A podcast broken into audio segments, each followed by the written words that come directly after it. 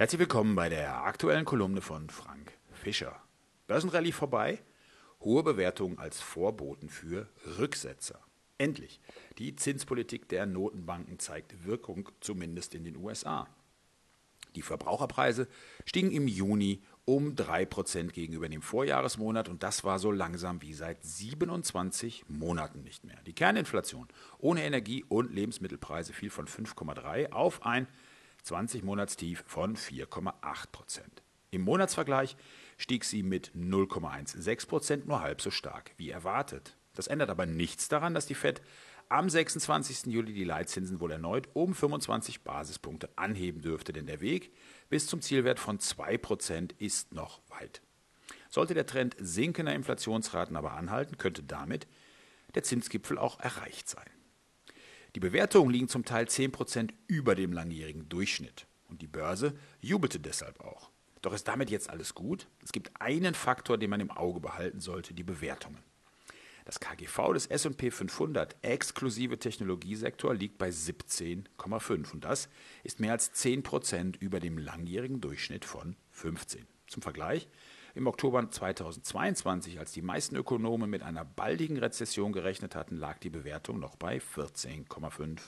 In der Eurozone hingegen liegt das KGV exklusive Technologiesektor bei 11,5 und damit unter dem langjährigen Durchschnitt von 12,5.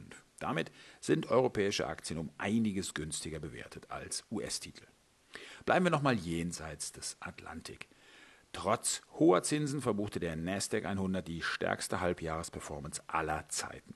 Der S&P 500 legte ebenfalls bemerkenswerte 16% zu. Kommt jetzt also ein schwächeres zweites Halbjahr? Nicht unbedingt. Seit der Auflage des Index 1929 gab es elf Jahre, in denen der S&P 500 im ersten Halbjahr zwischen 13 und 19 Prozent zugelegt hatte.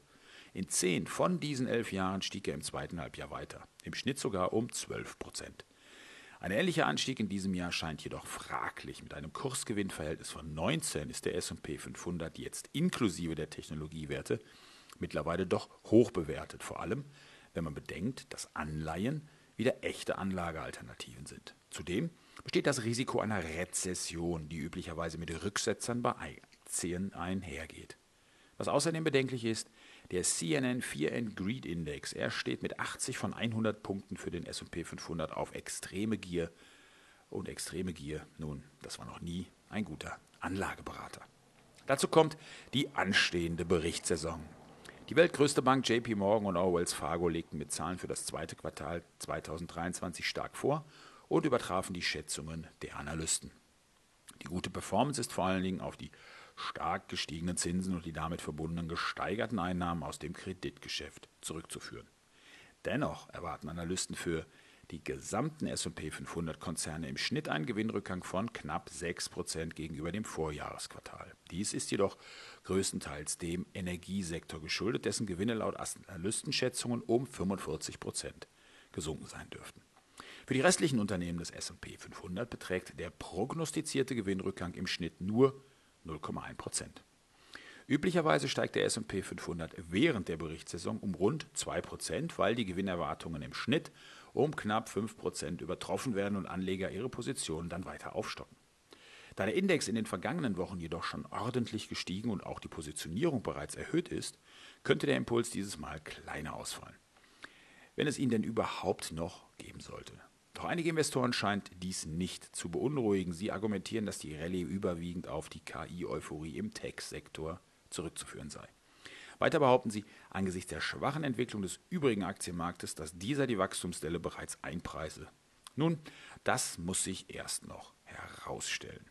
Wir sind aufgrund dieser Gemengelage etwas vorsichtiger unterwegs. Im Frankfurter Aktienfonds für Stiftungen haben wir die Aktienquote nach unten angepasst und bei unserem Frankfurter USITS ETF Modern Value wurden beim letzten Rebalancing einige Big Techs wie Apple, Meta Platforms und Oracle ausgetauscht. Sie bringen derzeit nicht genügend Total Shareholder Return, kurz TSR, auf Sicht der kommenden fünf Jahre mit.